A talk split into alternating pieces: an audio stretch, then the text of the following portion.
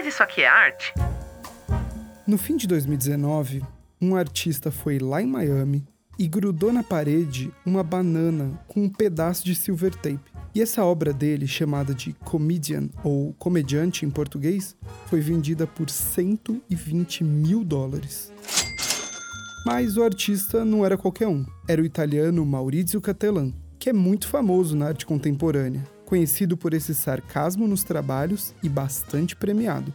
A parede também não era uma qualquer, era da Art Basel de Miami, uma das mais importantes feiras de arte do mundo. Você deve estar se perguntando: o que, que isso muda? Ainda é só uma banana com uma fita crepe, não é? Bom, isso muda tudo. O fato é que não dá para ignorar a relevância do mercado da arte e os muitos, muitos milhões que ele move. Mas como se estabelece o preço de uma obra? Quem garante que aquilo vale tanto? Comemorando o Dia Nacional da Arte, que aconteceu no último 12 de agosto, o Semanado de hoje fala sobre dinheiro. Talvez a forma mais bonita que o dinheiro pode assumir, ou a mais polêmica também. Eu sou Vitor Gouveia e esse é o Semanada. A newsletter em áudio do Nubank, agora de cara nova. E como começou essa história de mercado de arte? Vamos começar com um aviso importante. Esse programa não pretende definir o que é ou não arte, o que é bom ou ruim. A arte tem inúmeras formas de expressão e de valor que vai muito além do dinheiro em si. Nesse episódio, a gente vai explorar uma fatia bem específica do mundo artístico, o das obras vendidas por preços altíssimos, e fazem a gente se perguntar: que mundo é esse? Então, vamos lá! Se você está acompanhando a história da banana na parede, eu te explico agora por que faz diferença a obra ser de um artista conhecido numa instituição consagrada. Tanto Maurício Catelan quanto Art Basel têm uma reputação de mercado. É mais ou menos a mesma ideia de que uma nota de 50 reais é só um pedaço de papel, mas o Banco Central assina, a gente acredita que aquilo tem um valor e passa a usar para trocar por coisas. Quem compra o trabalho recebe um certificado de autenticidade, que te dá a posse daquela ideia. A banana vai apodrecer e vai precisar ser substituída. A fita vai perder a cola e também vai ser trocada. Mas aquele documento te dá o direito legal de remontar a ideia, seguindo as instruções que vêm escritas no certificado. Sim, a arte contemporânea torna a ideia de valor uma coisa muito abstrata. E essa é parte da brincadeira do Maurício Catelan em Comedian. Ok, mas nem só de banana é feito o mercado da arte. Tem muita gente que vive disso, em transações milionárias. Segundo um relatório da Art Basel, o mercado da arte movimentou 64 bilhões de dólares em 2019 no mundo todo. E não é de hoje que as pessoas compram e vendem artefatos artísticos. Na verdade, essa prática é bem mais antiga do que você imagina, e o dinheiro e a arte caminham juntos. Em 900 a.C., na Grécia Antiga, já havia muita gente comercializando arte. Quem conta essa história são os pesquisadores Sean e Colette Hemingway, do Departamento de Arte Greco-Romana do Metropolitan Museum de Nova York. Basicamente, os mercadores pegavam aqueles vasos, aquelas esculturas imensas, joias, cerâmicas e saíam vendendo pelas rotas do mar Mediterrâneo. Nessa época, a arte ajudou a espalhar os mitos dos deuses e fazer bons negócios pela região. Pulando vários séculos para frente, a gente encontra mais exemplos. Estamos agora no período do Renascimento, ali por volta de 1500 d.C., na cidade de Florença, na Itália. Sabe aqueles pintores bem conhecidos? O Da Vinci, Michelangelo, Rafael?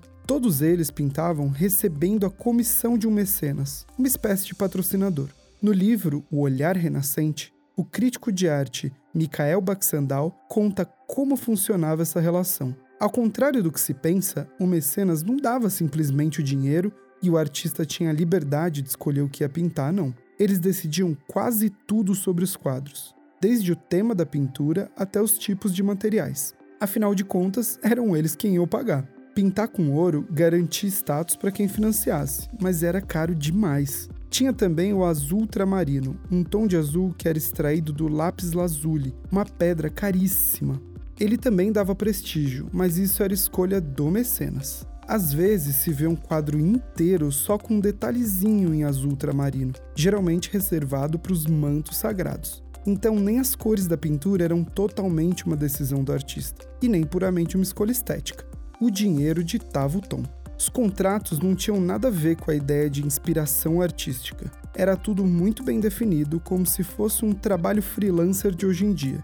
Ficava acordado se o pagamento ia acontecer pelo projeto ou pelo tempo, se era pelo tamanho da pintura ou a complexidade, se teria ou não um ajudante. Também tinha regras e prazos para os mecenas pagarem pelas encomendas, e até punição para o caso de quebra de contrato. Quando o projeto ficava pronto, passava a integrar a coleção particular desse patrocinador, ou era doado para as igrejas. Então dá para dizer que a arte e o dinheiro quase sempre andaram juntos. Mas no século XX, essa relação mudou radicalmente. E como funciona esse tal mercado de arte? Mergulhando agora no mercado, via de regra, tudo que é raro custa caro. Isso vale para diamantes, esculturas, trufas e mais um monte de coisa que é escassa no mundo. Por exemplo, o pintor italiano Caravaggio, um dos artistas mais importantes do movimento barroco, morreu aos 38 anos. A sua obra completa é composta de cerca de 90 pinturas, e só. E o artista holandês Johannes Vermeer, então, que pintou o famoso quadro da Moça com Brinco de Pérola. A obra inteira dele tem 34 quadros apenas. Com o passar dos séculos, o preço dessas raridades disparou, chegando a milhões de dólares. Em contraponto a essa ideia de algo extremamente raro, vamos pegar o que o artista americano Andy Warhol criou na década de 60. Foi ele quem pintou aquelas latas de sopa de tomate e retratos coloridos da atriz Marilyn Monroe. O Andy foi o pai da chamada pop art. Ele incluiu as máquinas no processo e passou a reproduzir as gravuras a rodo. Discutir sobre isso era um pouco do próprio conceito por trás da arte dele, inclusive. O fato é, uma impressão do Andy Warhol, mesmo que seja assinada e numerada com um certificado e tudo, nunca vai custar o mesmo que uma pintura do Caravaggio, porque é menos rara. Tá ok, mas essa regra não serve para tudo, na verdade. Algumas décadas antes do Andy Warhol, um artista francês chamado Marcel Duchamp simplesmente comprou um urinol qualquer, desses que se encontram em banheiro masculino, assinou com um pseudônimo e colocou em uma exposição em Nova York. Sabe aquela brincadeira de isso aqui é lixo ou é arte? Foi ele quem começou. Só que o urinol do Duchamp tem um valor inestimável para a história da arte, porque ele representa uma ruptura e o começo de um novo movimento artístico, o dadaísmo. Então esse trabalho também tem um preço muito alto, é claro, por tudo que ele representa, mesmo que seja um simples produto comprado numa loja de material de construção. Com essa obra, que se chama Fonte, o Duchamp levantou a discussão sobre o que é arte e bugou a cabeça de todo mundo até hoje. Tem outros fatores que influenciam o preço das obras e acabam criando umas incoerências. Se um artista está na moda, por exemplo, gerando muito interesse nos mercados globais, o preço das obras dele pode ser inflacionado. É o caso do Banksy, um artista de rua britânico, anônimo, que em 2021 bateu seu próprio recorde de preço vendendo um desenho por 20 milhões de dólares. Dá para encontrar desenhos do Picasso à venda por algumas centenas de milhares de dólares. Isso não quer dizer que o Banksy ou esse trabalho específico dele tem uma importância maior do que os do Picasso, mas quer dizer que o mercado está aquecido, interessado nas obras dele. Mas quem define esses preços e vende a arte? Se faz muito tempo que existe comércio de arte, faz o mesmo tempo que existe o vendedor de arte. Essa é uma relação complicada. Teve um monte de gente passada para trás, brigas de ego e bons negócios também. Mas foi na virada do século 19 para o 20 que o mercado da arte se tornou parecido com o que a gente tem hoje. Nessa época, o negociador francês Paul Durand começou a organizar exposições na sua galeria e a buscar artistas para revelar e vender obras de outros que já eram consagrados. Revelar um novo talento pode ser um excelente investimento. Como se fosse uma ação da bolsa mesmo. Você compra um quadro ou uma escultura quando a pessoa ainda é pouco conhecida e torce para estourar. Se der certo, ótimo. Quem comprou a arte na baixa depois vai lucrar muito ao vender na alta. Mas assim como na bolsa, pode ser que o investimento não dê em nada, a carreira não decole e aí tem uma rentabilidade ruim. Hoje, o grosso do mercado da arte é dominado por galerias, que representam o trabalho dos artistas selecionados. Não é nada fácil entrar nesse seleto circuito. Os galeristas escolhem quais artistas querem representar, baseado na chance de vender o trabalho deles e ganhar uma comissão por isso. Claro que dependendo de quão famoso é um artista, é ele ou ela quem escolhe qual galeria vai vender o seu trabalho. Essas galerias levam as obras de artes para feiras internacionais, para vender direto aos compradores. Ou, se tiver muita gente interessada ao mesmo tempo, entregam as obras para as casas de leilões, como a Sotheby's e a Christie. É nesses leilões que se reúnem compradores milionários para oferecer lances nas obras.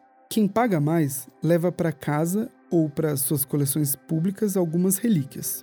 Em 2016 foi quebrado o recorde de preço de uma obra de arte em um desses leilões. Uma pintura do Leonardo da Vinci foi arrematada por nada menos que 450 milhões de dólares. Mas quem define o preço? Aí é que entram os especialistas, tanto em arte quanto em mercado. São pessoas qualificadas que vão avaliar quanto aquele trabalho vale no momento e quanto ele vai valer daqui a algum tempo. Se uma obra for escalada para alguma exposição de peso, como a Bienal de Veneza, o valor sobe consideravelmente. É como se essas instituições validassem, dessem um carimbo de que aquilo é de boa qualidade, importante. Então, o preço da arte fica mais ou menos definido por esse tripé de galerias, instituições de arte e leilões. Ah, a mídia e as redes sociais também contam bastante nessa equação.